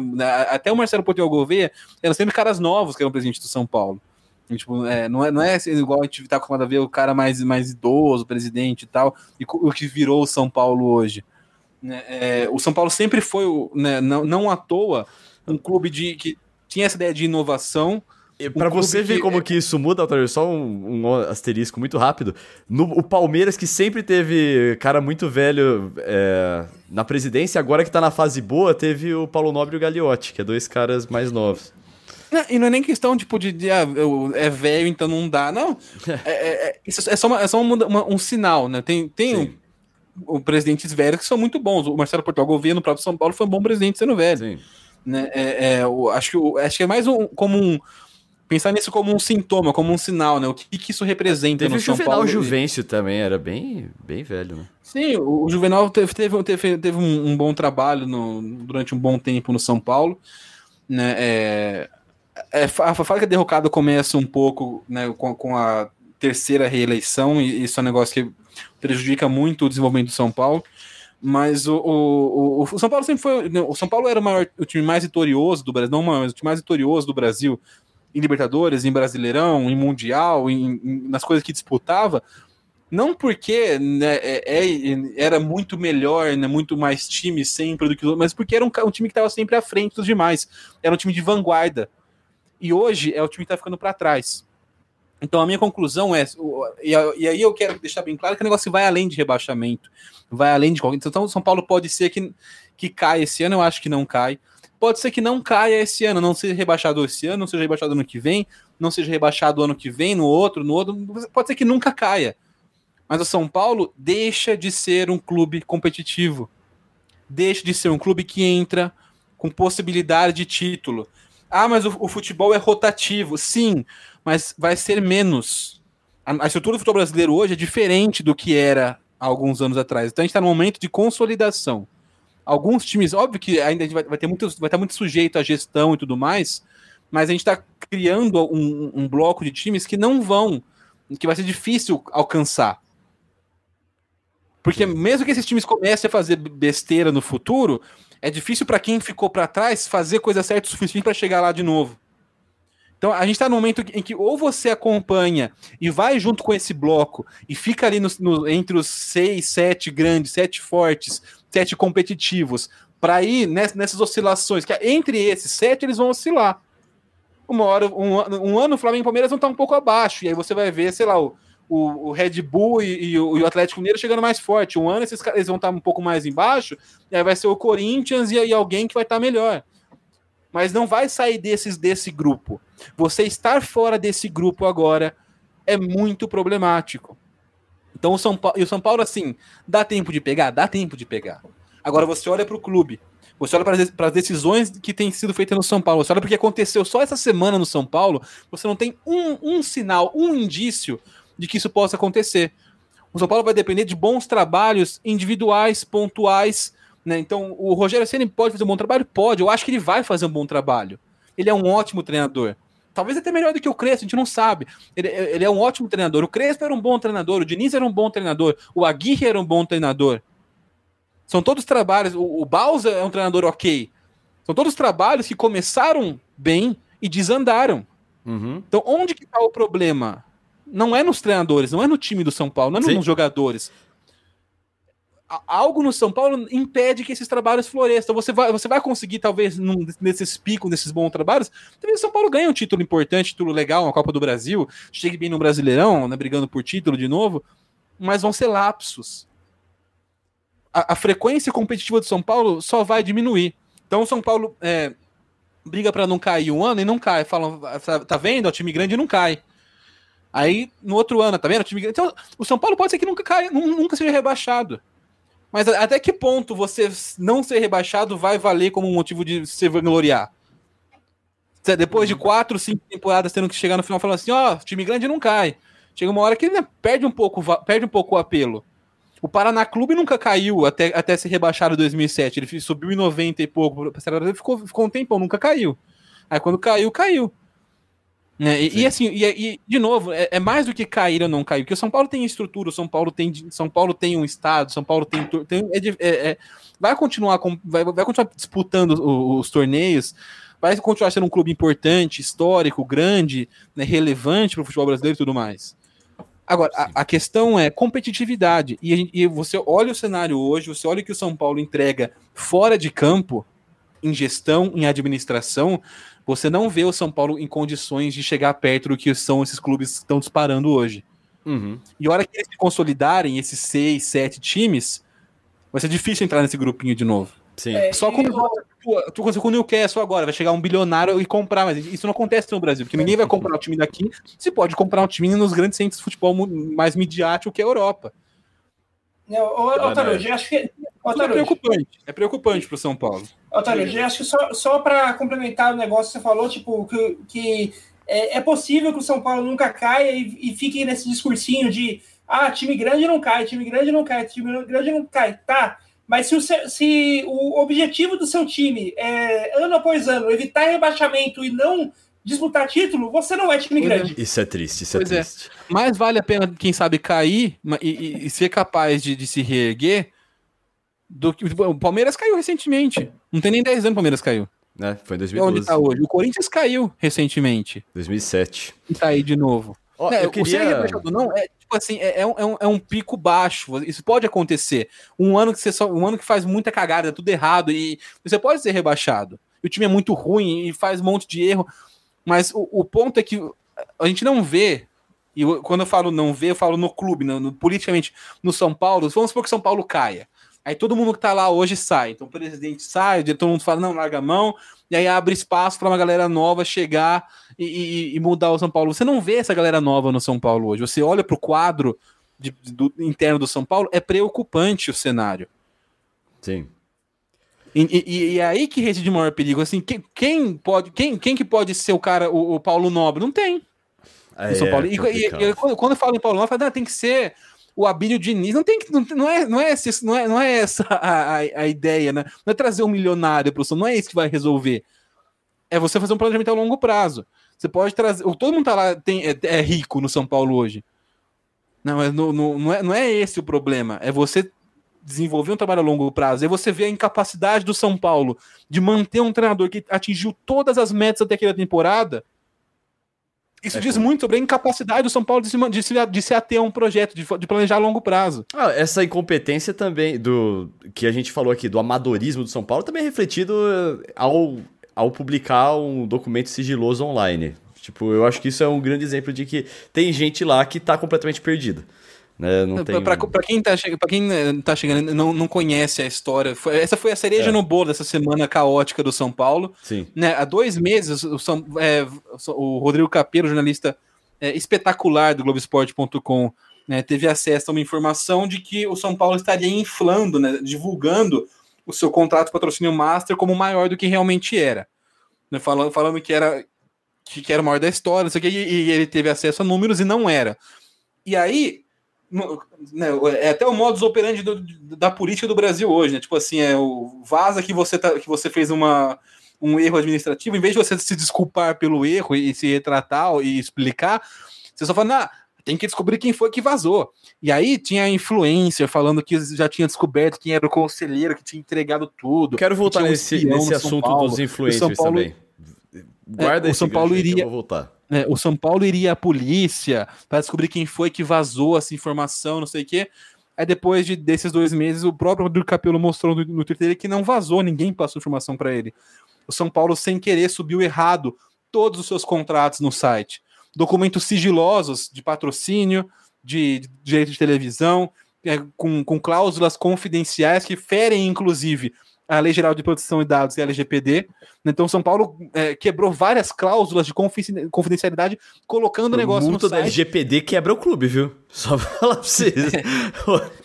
É, o, o, Toma né? cuidado com isso aí. E, então, você tem to, toda essa questão né, do, do, envolvendo o São Paulo, que é, é, só uma cerejinha no bolo que meio que mostra né, o, o, o tamanho do amadorismo que tá ali que primeiro comete um erro que é, que é não ser transparente. O São Paulo é um dos clubes menos transparentes do Brasil, né, na, em relação a contas e tudo mais, é o que, é o que mais é, oculta informações.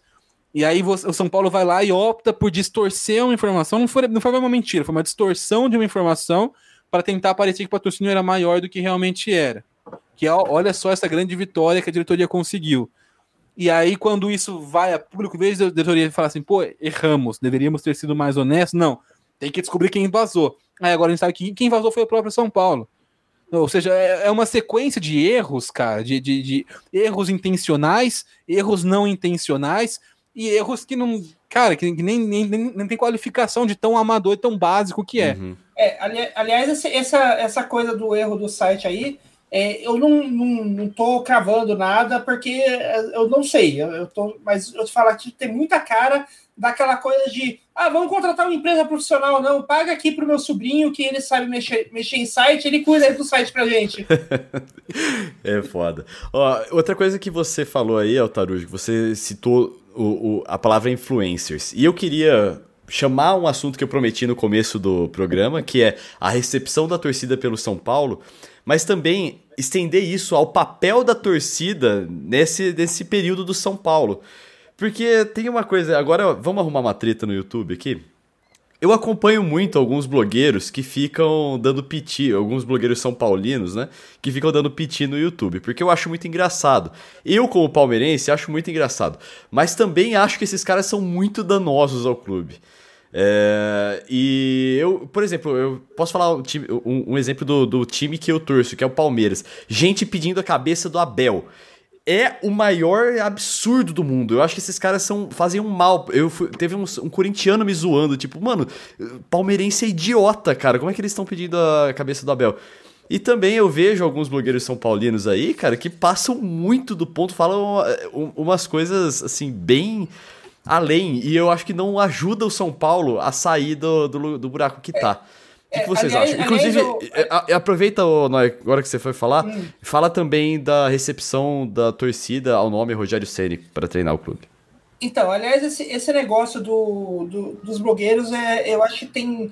É, é, muito mais complexo o que tem por trás, porque também tem toda a questão dos algoritmos das redes sociais é, no meio disso aí. Porque uhum. a gente sabe hoje que o, os algoritmos, é, seja de Facebook, de YouTube, de Twitter, eles são feitos para dar maior visibilidade a conteúdos polêmicos, porque por conteúdos Sim. polêmicos geram mais cliques, geram mais, geram mais engajamento, principalmente aquele engajamento do que a galera chama do engajamento do ódio, que é o pessoal é, comentando, falando ah, que é um absurdo, aquelas, aqueles comentários enormes de, em caps lock e tal.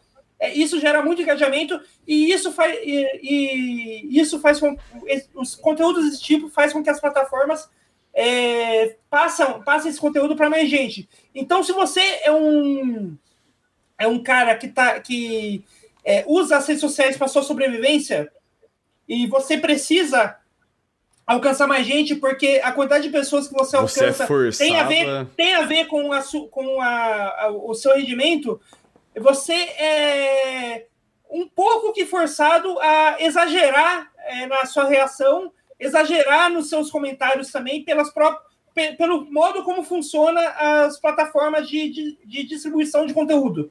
Então, tipo, é, claro, um, um monte desses desses caras é, falam umas coisas absurdas, exageradas e tal, mas é, eu, eu, realmente não sei até que ponto essas coisas são, é, são uma reação genuína e um pensamento genuíno da pessoa, e até que ponto é um personagem, uma forçação de barra para aparecer para mais pessoas e, e ter um melhor engajamento. Bom apontamento. Né? E, e quanto à questão do, do Rogério e tal, é, é engraçado que é, antes do, do, nome do Rogério ser anunciado, a torcida já tinha falado que já tinha falado assim, torcida entre aspas, né? Aquela parte da torcida que é a parte mais que mais faz barulho, né? Da, da torcida. É, falou que, que não ia pedir a, a, não ia pedir o Rogério como técnico e, e parte da organizada até falou que não ia cantar o nome do Rogério no, no, no, no jogo ali no jogo de estreia dele. É tipo, Assim, eu acho que o Otarujo sabe, consegue explicar melhor por que, que a torcida tá com, tá com raivinha da galera, que é por um motivo extremamente idiota. Como sempre, né? A torcida sempre fica com raiva de treinador por motivos idiotas, né? Altarujo, é, já manda as suas sobre os influencers também e sobre a recepção do Rogério pela torcida. Cara, é um momento meio complicado, porque é, seja para aparecer ou não, seja personagem ou não, são coisas que acabam reverberando. Uhum. Né? É, e, e, a gente tem hoje uma.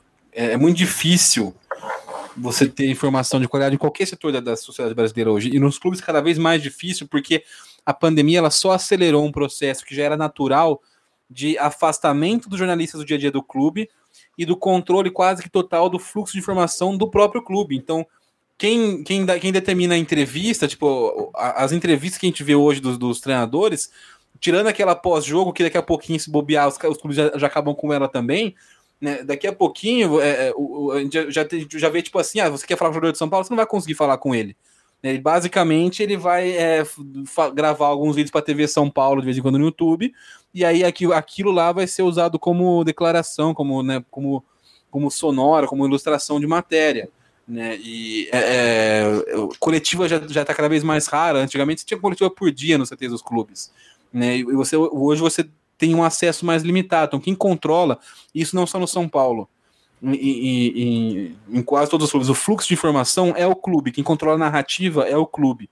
E aí você tem, é, paralelo a isso, influências com zero responsabilidade jornalística e, e que é, muitas vezes tem relacionamento pessoal com as gestões, com figuras e com pessoas dentro dos, do, do, dos clubes, né, é, também controlando do lado de fora é, é, esse fluxo de informação, esse fluxo de opinião. E aí você é, soma todos, todos esses aspectos, você, você, cria um ambiente muito tóxico, mais difícil ainda do que sempre foi trabalhar com torcida no futebol brasileiro. Né, e você pega é, exemplo de, de, de, vários clubes, né, você, você tem isso acontecendo, de, do, do influencer que, é, que eu tenho um tio que é conselheiro, ou só, ou só o cara que só fala que ele não tem responsabilidade, então ele fala o que ele quer, critica quem ele quer na hora que ele quer, e, e isso vai criando fenômenos como, por exemplo, presidentes, como era presidente do São Paulo, no atual presidente do São Paulo, com fã-clube na internet. Né, você falar mal do Casares três meses atrás no Twitter é igual falar mal da Juliette. Você, você se lascava. A galera vinha atrás de te xingar. Né? E, e, então, isso vai criando uns negócios que a gente não sabe qual vai ser de fato a, o impacto no, no, no futebol, mas é, é um movimento que preocupa um pouco, a gente começa a ver acontecer já né, essa, esse, esse afastamento do, do, do, jornalismo e da função jornalística dos clubes. A geração nova tem muita gente é, qualificada de jornalismo esportivo, mas eles não estão focados em informação de notícia, eles estão focados muito mais em análise tática, em exaltar jogador quando vai bem. Ah, olha só como, como fulano é incrível, toca bola como ninguém, marca, pressiona. A gente vê muito isso de analistas no Twitter, que é essa juventude, eu acho que é muito da hora essa pegada analítica de você sair daquela, daquela mesmice, mas ao mesmo tempo é meio preocupante você não tenha mais é, pessoas tão ligadas à ideia de trazer informação, né, de, de, de apurar a notícia. Né, e isso vai só aumentando esse controle, é, é, esse, esse, monólogo que vai se tornando do clube com a opinião pública. E, e, isso é problemático. E aí fica também né, o, o, um, um punchline no final, influência não é jornalista. Só que tem um monte, e eles influenciam. Né? E esse, é, esse é o, o, o, ponto. Agora, em relação à torcida, né, a recepção do Rogério na, na torcida do São Paulo, o Rogério, quando ele estava no Flamengo, ele falou uma vez que o Flamengo era diferente, que tinha uma pressão diferente. E tem, mano. Cada, cada time tem uma pressão diferente. Cada, cada time te, tem, tem o seu contexto. Sim. Ele nunca nenhum falou que o São Paulo é menor do que o Flamengo, o Flamengo é maior que o São Paulo, o Fortaleza é maior que o São Paulo, que o Flamengo, o Cruz. Nunca. Eh, primeiro que ele é profissional, o cara é profissional do Flamengo, ele tem mesmo que eh, exaltar o clube que ele tá ali, né? Uma questão de sobrevivência no futebol brasileiro hoje. Né? E, e segundo que nunca diminuiu o São Paulo falar isso sobre o Flamengo. Né? Isso é coisa, isso é do, dói da torcida do São Paulo isso diz mais sobre como a torcida do São Paulo enxerga o São Paulo que sobre como o Rogério Senna enxerga o São Paulo. Uhum. Né, então, se, se, a torcida acha que falando isso o cara insinuou que o São Paulo é menor que o Flamengo, isso é uma projeção, e Freud explica muito mais a torcida em relação ao time do que do Rogério Senna. Se o Rogério Senna não gostasse do São Paulo, ele não, não entrava nessa barca furada que tá entrando agora. Sim. Ele recusou coisa muito melhor do que o São Paulo esse ano já. Né? E, e, e tem, tem, tem esse detalhe né, que, que assim, torcedor, tor, torcedor ele tem, ele tem meio que uma licença poética para ser burro. Essa é a verdade. eu concordo, eu concordo. É, é, é, tipo assim, você vai, seria legal que não fosse. O, o, futebol seria um ambiente muito mais agradável se não fosse.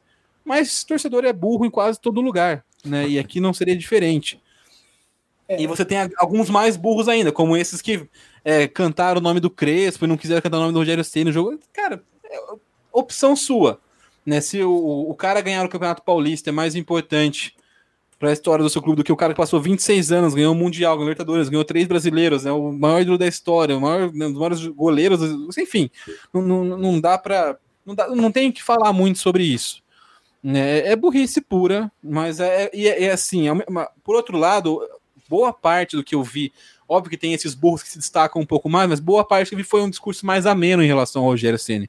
E isso foi, isso também é estratégico. Quando você falou assim, é, é muito estranha essa negociação toda do Rogério, esse negócio. O Rogério foi, uma, foi uma. É, com um, um 911, foi tipo assim, uma ligação de emergência Uhum. do São Consigo Paulo. ver isso, sim. Consigo. a hora que o São Paulo começa a fazer aquele monte de, de, de bobeira, de, de, de erro, de, de infantilidade, de amadorismo, né, e, e é, é, é, é inevitável que seja massacrado pela mídia e pela opinião pública, pela, pela cagada, vamos pra falar assim, que fez com o Hernan Crespo na quarta-feira, você trazer um nome que segure um pouco a onda é importante. Não tem um nome maior do que esse no São Paulo que o Rogério Ceni. Muita gente que tava pistolaço com o São Paulo por- pela imbecilidade que fizeram com o Crespo amenizou um pouco o discurso porque não é para não bater no Rogério Ceni, porque é uma figura importante para o São Paulo. Então ele, ele é, é o ultimate escudo da diretoria. Ele segurou um pouco a onda da opinião pública, segurou um pouco a onda da torcida, segurou um pouco a- até a onda do Murici. Questionava-se se o Murici continuaria no São Paulo, porque ele era o cara que estava fechado com o Crespo. Ele, ele entrevistou, ele participou do processo, ele falou: o Crespo é o cara. Então você tirar o Crespo, você des, é, desvalidar, né, descreditar a- o veredito do Murici. Questionava-se nos bastidores se o próprio Murici continuaria. Aí traz um cara que tem uma relação também pessoal com o Murici, que é o Rogério. Então, e, de certa forma, foi meio que um cala-boca para tipo, segurar um pouco a onda mesmo, porque viu que, fi- que fizeram bobagem, viu que fizeram besteira e que isso não ia repercutir bem. Né? E aí trouxeram o ultimate escudo que é o Rogério Ceni. No final das contas, cara, se você for analisar friamente, o Rogério Ceni para mim é um técnico hoje mais experiente, mais completo do que o Crespo. Eu não trocaria o Crespo agora por ninguém. Não tô dizendo, tô dizendo que o Crespo era o melhor do mundo. Não, eu falei, o Rogério Ceni pra mim é melhor, mas eu não trocaria, porque o que eu falei, tem que seguir com o trabalho.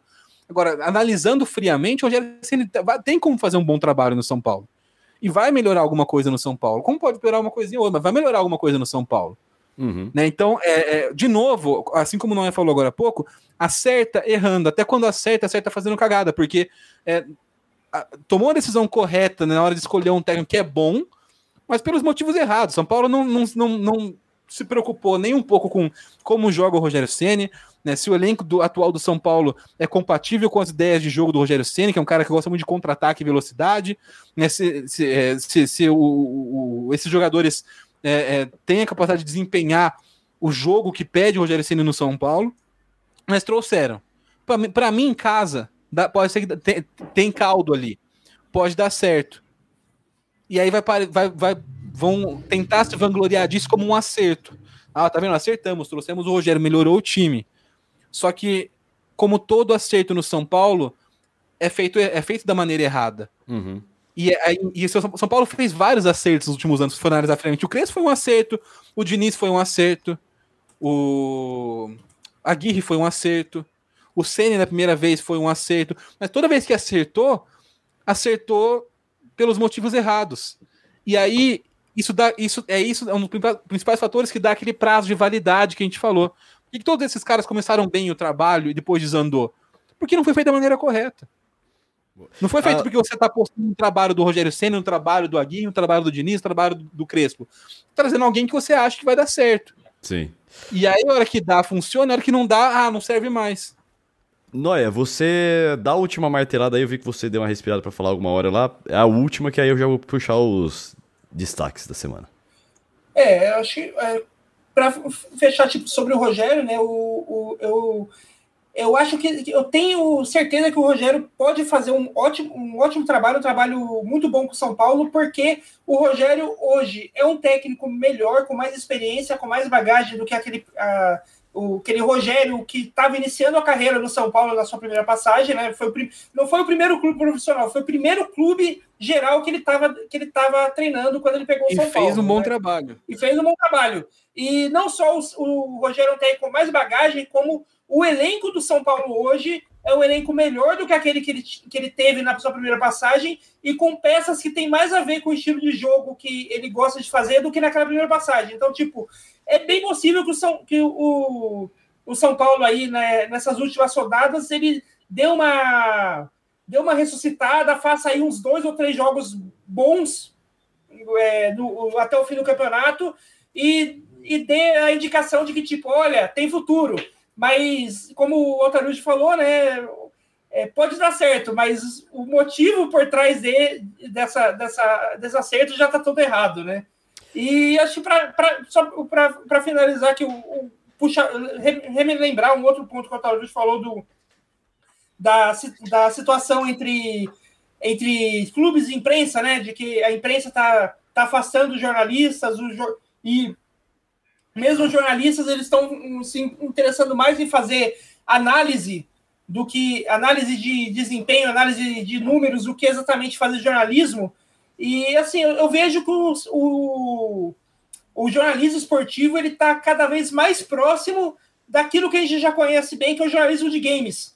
Né? Um, um monte, de, um monte de imprensa, de empresa fazendo. É, assessoria assessoria, né, fazendo um, a propaganda que as empresas querem fazer e pouca gente fazendo o jornalismo real, que é aquele de tá, mas e aí? É, é, é isso? É isso mesmo que você está me falando? Me dá, me dá os dados aqui, me dá a prova. Eu quero, quero ver se, se é isso mesmo. Pouquíssima gente fazendo isso. Muita gente servindo só para criar.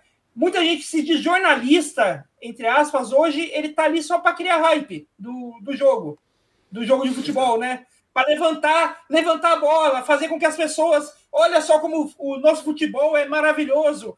Mas o papel do jornalista não é esse, o papel do influência é esse, de levantar a bola, de, é, de trazer atenção para o clube. O papel do jornalista é apurar a verdade e dizer a verdade para o público, né? Então, e isso é o que está morrendo. Grande noia, momentos que fazem a gente ter orgulho de estar aqui no Autogol. Para você que está acompanhando a gente aí, não se esqueça de seguir, inscrever, sei lá o que está escrito nesse botão em destaque aí no seu podcast favorito para você ficar por dentro de todos os episódios aqui do Autogol. Também escuta as coisas antigas lá que tem bastante coisa interessante.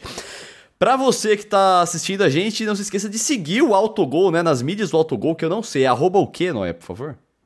É arroba Autogol Autogol aí no Twitter, no Instagram, e aí a gente é, você fica por dentro é, quem quiser ler escritinho, tá na descrição do vídeo ou na descrição da postagem do Facebook, onde você tá, estiver assistindo, tem na descrição ali. No seu agregador de podcast favorito também tem, então dá uma olhada aí, porque nós vamos ter novidades aí para o Autogol. O Autogol está expandindo, evoluindo, sei lá, a gente acha uma palavra que cabe aí. Mas também vamos seguir agora os nossos comentaristas aqui, começando por você, Noia, divulga aí o seu Twitter, o seu Instagram, é, meu lá. Twitter meu Twitter é arroba Rafaoloia e eu tô lá reclamando quase todo dia. Muito bem. Você, Altarujo. Altarujo. Sou arroba Felipe Altarujo no Twitter também. Tô lá. Eu tô, eu tô, mais agora, ultimamente, exaltando séries legais que eu assisto. Terminei hoje é, Missa da Meia-Noite Netflix. Uma série perfeita, é, primorosa oh, do início ao fim. Assisti o primeiro episódio, já gostei. Fica, fica, é, seria meu destaque se não tivesse acontecido um negócio interessante hoje, mas é, fica aí a, a, dica de qualquer maneira, assistam Missa da Meia-Noite, Netflix, uma série perfeita, perfeita, perfeita, tecnicamente, fotografia, atuação, diálogo, profundidade, é perfeito. É, Muito bom aliás, gosta aliás, de suspense. É, aliás, para quem, quem já assistiu, é, é, do mesmo criador da, da mansão da, da mansão Bly, da mansão da Casa Rio, né? Do mesmo criador Rio. da Residência Rio. E é, para mim é a melhor, é, é, a melhor produção do Flanagan até hoje. É melhor do que as duas mansões. Boa. Concordo. E Concordo. não perca seu tempo assistindo Squid Game, não, que o final é muito ruim. É, o meu Twitter e meu Instagram são @vitãofrasca. Você pode me encontrar. Não se esqueça que o, o A não tem tio, né? No Vitão Frasca. Você vai me encontrar lá falando mal do Bolsonaro, falando do Palmeiras e também sobre esportes para você que gosta de campeonatos de joguinho. Vamos pro nosso destaque, então. Semana você ia falar alguma coisa sobre o, o, o Squid Game, o Altarujo? Ia falar que eu fiquei um pouco triste com o final também. É. Né? Não quero dar spoiler para as pessoas. É ruim. É... Não perca seu tempo. Enfim, tá todo mundo assistindo, sei lá, faz o que você quiser aí. É um, é, final, meio, é um final meio Pyong Lee. um final meio Pyong Lee. Vai, Lataruja, vai dar o seu destaque aí. Cara, o meu destaque vai hoje para o jogo entre o Newcastle e o Tottenham na Premier League. O, o, né, tava, tava, rolando, tava rolando a partida, e aí, de repente, o Reguilon, lateral esquerdo do, do Tottenham, vai correndo falar com o juiz, enquanto isso o Eric Dyer também sai correndo, e aí eles explicam depois. É, rolou uma. Eles viram torcedores meio que chamando, fazendo gestos na arquibancada. Tinha o torcedor do Newcastle tendo um ataque cardíaco no St. James Caraca. Park hoje. O cara tava tendo um ataque cardíaco, e aí, eu tenho até as imagens aqui. Né, o, esse momento que o Reguilon avisa a arbitragem, o Reguilon avisa o árbitro que, que, que tá rolando, que tem um, um torcedor precisando de, de, assistência médica. O Dyer fala com, com, com os representantes, né, com os médicos do, do Newcastle, do, do que o, o, é importante ressaltar que o, o Dyer e o Reguilon jogam no Tottenham, o time adversário do Newcastle, o time visitante. E aí os caras correm, conseguem socorrer, né, fazer o primeiro, o primeiro atendimento ali ao torcedor que estava passando mal, teve ataque cardíaco, a informação que tem até agora é que ele está estável, né, ele sobreviveu, mas uma situação bastante é, diferente, não é, na cena que acontece. Sim. E muita sorte, cara, porque o, depois do Reguion dar entrevista no final do jogo, ele fala que ele viu os torcedores fazendo um gesto para parar o jogo, uma coisa assim, e, e sendo um torcedor da, da casa, do time adversário, a chance de o jogador ver isso e achar que é alguma provocação, ignorar, não entender, era muito grande. Então, muita sorte do Reguilhão ter, ter percebido que era um, um, um, desespero genuíno, de, depois de checar, ver o jogador cair e tomar a iniciativa de falar para o árbitro, o árbitro parou o jogo, os médicos dos clubes e, e, e do estádio conseguiram atender o torcedor que estava tendo um ataque cardíaco, e felizmente parece que terminou tudo bem nessa história, graças Rapaz. à intervenção de, dessas pessoas. Caramba, daquelas histórias para marcar na história do futebol, realmente. Olha. Noia, seu destaque de hoje?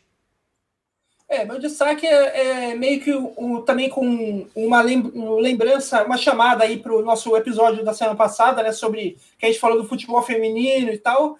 E a gente falou do Portland Thorns, né? Que é um dos times que estava que tava ali por trás das denúncias contra o, o técnico o, o, técnico, não lembro agora o nome dele, né, mas que é o técnico que estava ali, que teve no meio de denúncias de assédio sexual, abuso uhum. no, no, das jogadoras e tal. E o Portland Thorns hoje, há, há pouquinho, pouquinho tempo, enquanto a gente estava é, gravando aqui, é, se sagrou como campeão da campeão, campeão da NWSL Shield, que é o tipo meio que, digamos assim, a Taça Guanabara da da, do, do Campeonato Feminino dos Estados Unidos, porque é, o Campeonato Feminino dos Estados Unidos é dividido em, dois, em tem duas taças. Né? Você tem o NWSL Shield, que ganha o, é, o, o, o, time que foi o melhor da temporada de pontos corridos, e daí vai para o mata-mata, que é para que, que, é quem vai definir o campeão, que é o, a taça real. Então o Portland Thorns foi tipo o melhor time dos pontos dessa primeira fase do, do Campeonato Feminino da, da NWSL, né, do Campeonato Feminino lá dos Estados Unidos, da Liga Americana, e foi o melhor time, ganhou a taça. Acho que é. Acho que é, não, não sei exatamente se é a primeira vez que ele ganha ou não, estou vendo aqui, confirmando aqui na Wikipedia ver quem que já, já ganhou. É a, primeira, é a segunda vez que ele ganha essa taça, ele já tinha sido campeão em 2016. Quando, na, na época ele foi para. Ele avançou até a semifinal do torneio no mata-mata e agora vamos ver até onde ele avança esse ano. Mas é, eu achei interessante, tipo, um time que semana passada, aí, semana passada, semana retrasada, estava envolvido em. Estava ali no meio do furacão de tanto de denúncias, hoje está levantando uma taça, né? Para você que quer saber mais dessa história, com mais detalhes, e também nosso comentário com a participação da Isabela Gianola participando do Alto Gol da semana passada. Então, olha aí no histórico o episódio que é antes desse aqui. Beleza? E o meu destaque vai. Só, só destaque de alto ah. nível. Vamos ver se ele vai manter o nível alto hoje. Vamos lá, o meu destaque vai para Fúria, o time da Fúria brasileiro é, que, de é, esportes. É, caiu o nível já, caiu o nível. é um time de esportes, campeonato de joguinho, que ganhou o Last Chance Qualifier de Valorant e com isso o Brasil terá três representantes no Mundial de Valorant. Lá em Berlim, em dezembro, que vai ser a Vivo Cage, o Team Vikings e a Fúria. Então, parabéns pra Fúria, conquistou aí a última vaga hoje. É isso, é, não teve. É, o, o negócio. Se eu soubesse que ia ser tão humanitário assim os destaques, eu tinha pensado em alguma coisa melhor. Orelha, é só uma, Não, mas calma, calma lá. Que se o meu destaque fosse só o que era originalmente, que era indicação de Missa Meia-Noite, já seria melhor que isso aí. não, é, não é humanitário, não. O problema foi fraco. Ô, Orelha, só, só uma dúvida que eu fiquei, que eu sou, eu sou meio por fora desse o mundo do esporte e tal. Esse Team Vikings que você falou aí é os Vikings de Osasco que montaram um time? É possível que seja, cara, mas agora eu não vou saber te explicar, eu não fui atrás. É porque o Team Vikings ele só existe no Valorant só, não, não existe em outras coisas. Então é um time bastante novo aí, não teve muito destaque em outras coisas, para eu saber a história deles. Mas é isso aí. Vocês vão dar tchau? É, né? Posso acabar pois o podcast? É, né? Depois não, desse, ninguém vai dar tchau aqui não. Você, você se vira aí. Pôs muito sommelier de destaque do nosso, nosso podcast. tá. É, acabou o podcast, gente. Tchau. O episódio. É, o episódio. É, o podcast. Você entendeu?